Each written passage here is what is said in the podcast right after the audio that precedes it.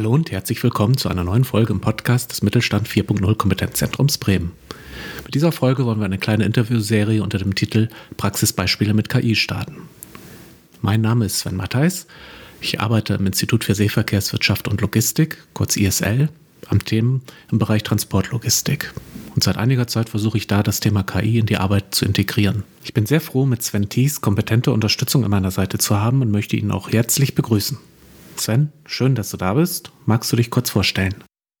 Ja, vielen Dank erstmal für die Einladung, Sven. Wie du gerade schon gesagt hast, mein Name ist ebenfalls Sven.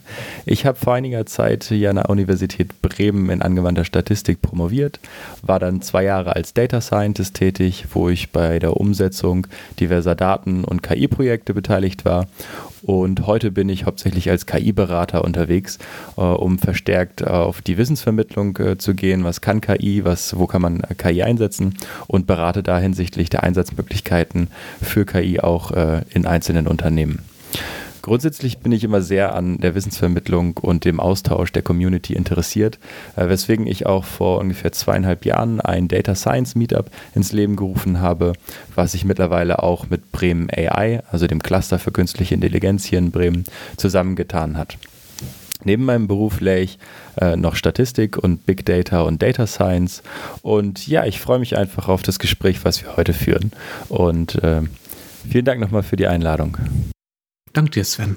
Wie eben schon angedeutet, versuche ich ja auch, das Thema KI in meine Arbeit zu integrieren und habe da einfach das Problem, es gibt unheimlich viel Infos über die Theorie, über das, woraus KI besteht, aber die Verbindung hin, was ich mit dem machen kann, wie ich es in der Praxis nutzen kann, die ist echt schwierig. Diese Erfahrung deckt sich mit einer Umfrage des Branchenverbandes Bitkom vom Juni dieses Jahres, der festgestellt wurde, dass fast drei Viertel der Unternehmen KI für richtig halten ein Viertel aber nur den Einsatz überlegen und nur jedes 16. Unternehmen bisher KI im Einsatz hat. Das Fazit aus der Umfrage war, wir haben eigentlich kein Erkenntnis, sondern ein Umsetzungsproblem. Und um dieses Problem etwas anzugehen, wollen wir in den nächsten Folgen einfach ein paar Praxisbeispiele mit KI vorstellen. Unsere Absicht ist, aus der Praxissicht einen Überblick über KI zu vermitteln. In dieser einleitenden Folge wollen wir noch kein Praxisbeispiel geben. Stattdessen wollen wir einen kurzen Überblick geben über die praxisbezogene Einordnung einiger Begrifflichkeiten, die so im Umfeld KI immer wieder auftauchen und auch in unseren Praxisbeispielen dann vorkommen werden. Und wir wollen uns auch kurz darüber unterhalten, warum KI derzeit so aktuell ist und auch erklären, ob und wenn ja, warum sie sich jetzt durchsetzen wird. Sven, du bist ja nun in der Praxis tätig. Kannst du die oben beschriebenen Erfahrungen aus der Praxis heraus bestätigen? Ja, auf jeden Fall. Also das, was wir in den letzten Jahren oder ich in den letzten Jahren äh, erfahren habe, ist genau das, was du gerade beschrieben hast. Leute wissen, ähm, was KI ist. Äh, Leute wollen damit irgendwie etwas machen, äh, gerade auch die Entscheider in den Unternehmen. Äh, aber wenn es dann um die Umsetzung geht, äh, das heißt äh, wirklich Geld dafür in die Hand zu nehmen, dass dort etwas mit KI im Unternehmen, in eigenen Unternehmen gemacht wird, ähm, dann ist das so ein bisschen anders. Das ist immer noch eine deutlich distanziertere Haltung Haltung gegenüber diesem, dieses Themas. Ähm, und unsere, unsere Erfahrung, beziehungsweise meines Erachtens liegt, da, liegt das daran, dass es erstens so ein bisschen ergebnisoffen ist, weil wir gerade in einer ziemlichen Transitionsphase sind von der Forschung in die Praxis hinein. Gibt das, äh, was wir jetzt an Problemen haben, äh, für die, mit der KI eigentlich eine Lösung? Und äh, was aber viel entscheidender ist, äh, die, die Entscheider, die wissen eigentlich auch gar nicht, was hinter KI genau steckt. Das heißt, es fehlt da irgendwie die, die, ähm, die Vorstellungskraft, wie KI genau denen jetzt im Unternehmen in deren persönlichen Problemen helfen kann. Hm. Nun gibt es den Bereich KI nun schon seit mehr als 70 Jahren und ich höre häufiger, ach, KI, habe ich doch schon gemacht und gibt es das immer noch? Und von daher die Frage, hat ja nun wirklich Höhen und Tiefen durchlebt, konnte sich bisher nicht so richtig durchsetzen deine Einschätzung, warum könnte es jetzt klappen? Das ist eine gute Frage. Meiner Meinung nach haben wir heutzutage ganz andere Voraussetzungen, um wirklich intelligente Systeme zu bauen. Äh, die grundlegenden Algorithmen, die wir auch heute noch verwenden, äh, die existieren schon seit äh, Jahrzehnten eigentlich. Was sich aber durchaus geändert hat, im Gegensatz zu früher, ist, dass wir riesengroße Datenmengen haben auf der einen Seite und auf der anderen Seite günstige und leistungsfähige Hardware, die uns durch Cloud-Anbieter zur Verfügung gestellt wird. Und gerade die Daten und die Rechenleistungen sind wichtig, um wirklich intelligente KI-Systeme zu trainieren. Denn die heutigen KI-Systeme, die lernen selber durch Beispiele, also in Form von Daten, im Gegensatz zu den früheren Anläufen für KI-Systeme. Frühere KI-Systeme haben hauptsächlich auf sogenannten Regelsets basiert, wo man dann Regeln manuell implementieren musste in der Form, wenn dies passiert, dann reagiere so und so, was äh, jeglicher Intelligenz eigentlich entbehrt. Ähm, heutzutage ist das Herz der äh, KI-Systeme das sogenannte Machine Learning. Und beim Machine Learning wird ein Computer so programmiert, dass er selber aus Daten Mustern erlernt und die dann äh, lernt auch auszunutzen für Vorhersagen entsprechend. Machine Learning hört man häufig, aber man hört auch was von Deep Learning. Ist, ist das jetzt dasselbe, nur mit anderem Namen oder äh, wo ist der Unterschied? Machine Learning ist grundsätzlich ein übergeordneter Begriff. Äh, das ist alles grundsätzlich, wie gerade schon gesagt, äh, so einen Computer zu programmieren, dass er selber äh, Muster aus Daten erlernt.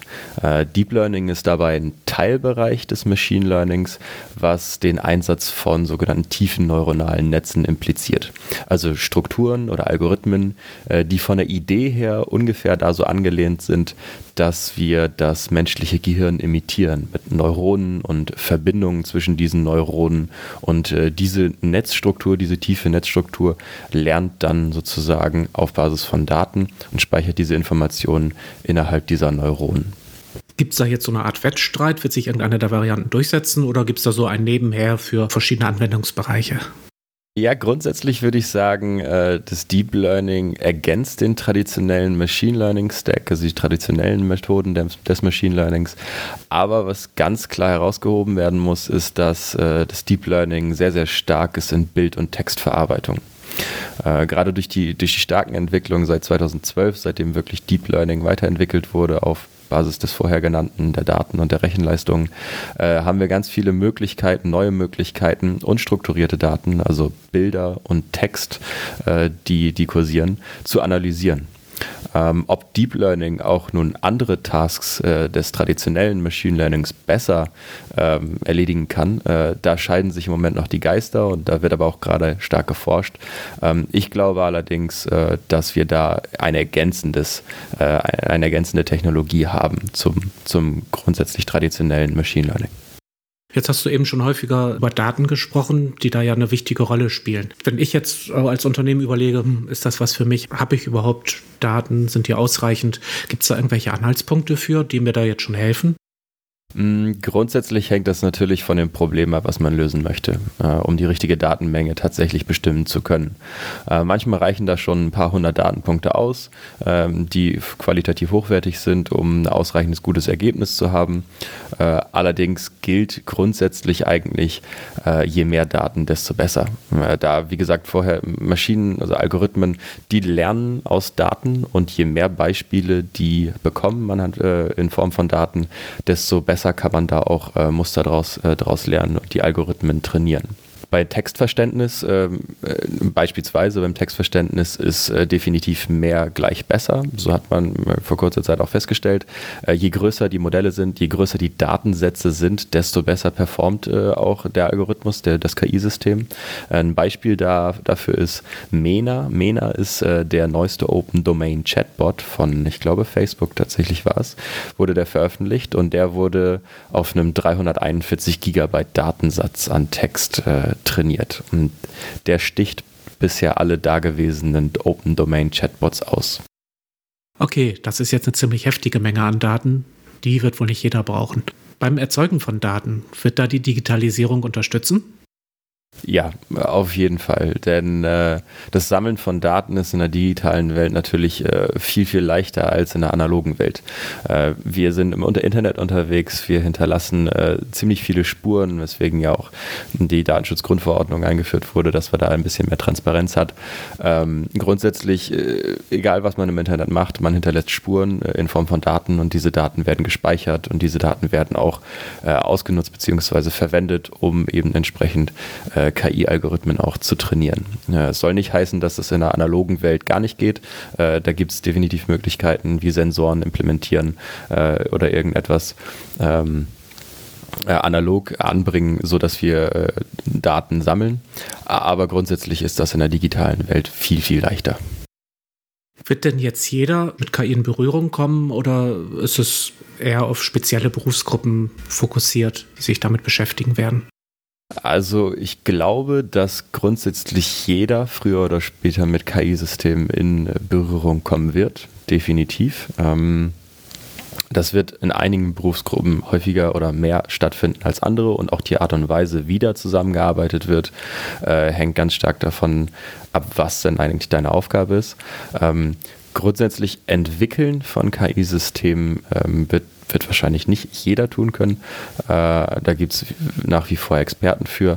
Aber mit einer KI zusammenarbeiten und bestimmte äh, Aufgaben erledigen, äh, das, da bin ich mir sicher, dass das für fast jeden gilt. Denn eine KI, ein, ein Algorithmus kann Aufgaben oder bestimmte Aufgaben einfach besser als der Mensch. Äh, und andersrum gilt das genauso. Bestimmte Aufgaben kann der Mensch einfach besser als das KI-System. Und deswegen wird es da Synergien geben äh, in dem Einsatz von Mensch und KI. Und die werden zusammenarbeiten und das wird viele, viele äh, Berufe bzw. Ähm, Arbeitsplätze betreffen, ja. Wenn ich jetzt aktiv quasi im KI-Umfeld tätig sein möchte, sprich entwickeln, brauche ich da besondere Fähigkeiten für? Ähm, ja, definitiv. Da gibt es ein Set an, an Fähigkeiten, die besonders gut dafür geeignet sind. Das sind äh, Mathematik, Statistik und Informatik. Die sind definitiv eine, eine Grundvoraussetzung dafür. Ähm, allerdings äh, muss man sich nicht alle in allen Feldern gleich, gleichermaßen sehr gut auskennen. Also dieses äh, in Anführungszeichen Einhorn, was wirklich alle äh, Fähigkeiten extrem gut kann und vereint, das ist äh, sehr, sehr selten äh, vorhanden. Aber man sollte sich so diesen sogenannten T-shaped Skill aneignen. Also Grundkenntnisse bzw. gut fundierte Kenntnisse in, in allen drei Bereichen haben, aber sich dann auf eins äh, definitiv spezialisieren, sei es Informatik, Informatik, Statistik oder Mathematik. Äh, in einem sollte man definitiv besonders gut sein. Und so kann man sich dann auch entsprechend gut in einem Team zusammenfinden, was alle Fähigkeiten sehr gut vereint und so sozusagen ein, ein spezialisiertes Team äh, bilden kann. Gibt es für KI äh, spezielle Branchen, wo es besonders im Einsatz ist, oder ist zu erwarten, dass das eigentlich äh, jede Branche durchsetzen wird? Also nach äh, wie vor denke ich, dass äh, jede Position damit in Berührung kommen wird, früher oder später. Aber grundsätzlich äh, lassen sich so Parameter definieren, wo es natürlich eher schnell oder stark hinein, hineingeht mit der KI und eher etwas weniger. Hm, grundsätzlich sind dort Anwendungsfelder für KI sehr offensichtlich, wo wir viele, viele Daten haben auf der einen Seite viele Daten oder eben auf der anderen Seite äh, viele repetitive Prozesse. Also zum Beispiel äh, gibt es in, der Digital, in allen Digitalbranchen eigentlich viele Daten, äh, eben wie gesagt, weil wir überall Spuren hinterlassen. Das macht äh, Online-Marketing oder Personalisierung von Webseiten, also auch bei der Webseitenentwicklung, ähm, deutlich äh, deutlich affiner für KI-Implementierung. Äh, und die repetitiven Prozesse in, in Unternehmen, äh, beispielsweise bei Produktionsgewerben, dass sich da eben auch ganz, ganz große Anknüpfungspunkte für KI äh, geben. Brauche ich dann, um mit KI anzufangen oder später auch einzusetzen, brauche ich da spezielle oder teure Softwaresysteme oder gibt es das auch günstig? Äh, ja, das ist, äh, ist gerade eine Entwicklung, die, die, die sehr spannend auch aus meiner Sicht ist, denn äh, wir gehen hin zu einer Open Source äh, Entwicklung äh, der, der KI-Systeme. Also proprietäre Software ist dann meistens gar nicht mehr notwendig, wenig bis wirklich fast gar nicht. Ähm, alle Entwicklungen, die äh, in dem Bereich stattfinden, werden hauptsächlich auch von den Big Playern getragen, so Google, Facebook, und die machen viel, viel ihre Entwicklungen einfach für alle als Open Source Softwareprojekte zur Verfügung. Äh, machen das zugänglich. Äh, deswegen ist, wenn man da einsteigen möchte, also und nicht nur für den Einstieg, sondern auch wenn man das professionell betreiben möchte, eigentlich gar keine Investitionen äh, hinsichtlich der, der Software notwendig, damit man dort, äh, dort die Software benutzen kann. Und dieses, diese Software, die dort veröffentlicht wird, ist auch extrem gut und leistungsfähig äh, und kann eigentlich für fast jedes Szenario verwendet werden. Dann habe ich noch mal eine Frage. Und zwar, es gab eine Aussage 80 Prozent des Aufwandes im Kontext KI, 80 Prozent gehen drauf, die Daten aufzubereiten und eigentlich nur 20 Prozent sind echtes KI-Programmieren und Implementieren. Stimmt das so oder ist das etwas überzogen? Ähm, wieder, es kommt sicherlich drauf an, aber so insgesamt grob geschätzt, ja, würde ich das, ich würde das tatsächlich so unterschreiben. Also äh, ein KI-System ist nur so gut wie die Basis äh, dieses KI-Systems und die Basis des KI-Systems sind natürlich die Daten, weil auf Basis dieser Daten muss das KI-System lernen. Und äh, grundsätzlich gilt hier auch Garbage in, Garbage out. Äh, wenn du das KI-System mit schlechten Daten, unbrauchbaren Daten oder nicht für diese Aufgabe geeigneten Daten fütterst, dann wirst du auch nichts Gutes dabei rauskriegen nachher, also kein performantes System. Das bedeutet, äh, da ist definitiv geboten, sich sehr, sehr ausführlich auch mit den Daten zu beschäftigen, äh, die zu bereinigen, aufzubereiten, zu suchen, rauszusuchen oder verstärkt irgendwelche zusätzlichen Daten zu erheben, damit wir einfach ein optimales, optimales Lernumfeld für das KI-System haben. Und dementsprechend ist das auch tatsächlich gerechtfertigt, dass wir 80 Prozent der Arbeit eigentlich auf die Datenaufbereitung ähm, verwenden. Ja.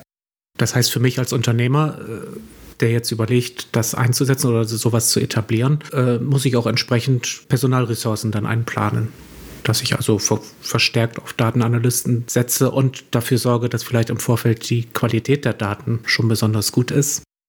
Ja, also das wäre definitiv zu raten. Also wenn man KI tatsächlich ähm, als langfristig strategisches Projekt angehen möchte, dann impliziert das immer auch eine gewisse Datenstrategie. Das heißt, wie, äh, welche Daten habe ich im Unternehmen, wie kann ich die sammeln, aufbereiten äh, und zur Verfügung stellen. Und das Ganze muss passieren ähm, in, in einer professionellen Umgebung mit äh, geschulten, geschulten Mitarbeitern ähm, und nicht nur was die KI-Systeme, das Bauen der KI-Systeme angeht, sondern auch die Aufbereitung der Daten. Da gibt es Data Engineers, die sind extrem gut dafür ausgebildet, genau das zu tun, äh, diese Daten zu sammeln und auszubereiten. Und das ist definitiv eine, eine Voraussetzung dafür, wenn man KI strategisch äh, als Thema in das Unternehmen mit aufnehmen möchte, ja.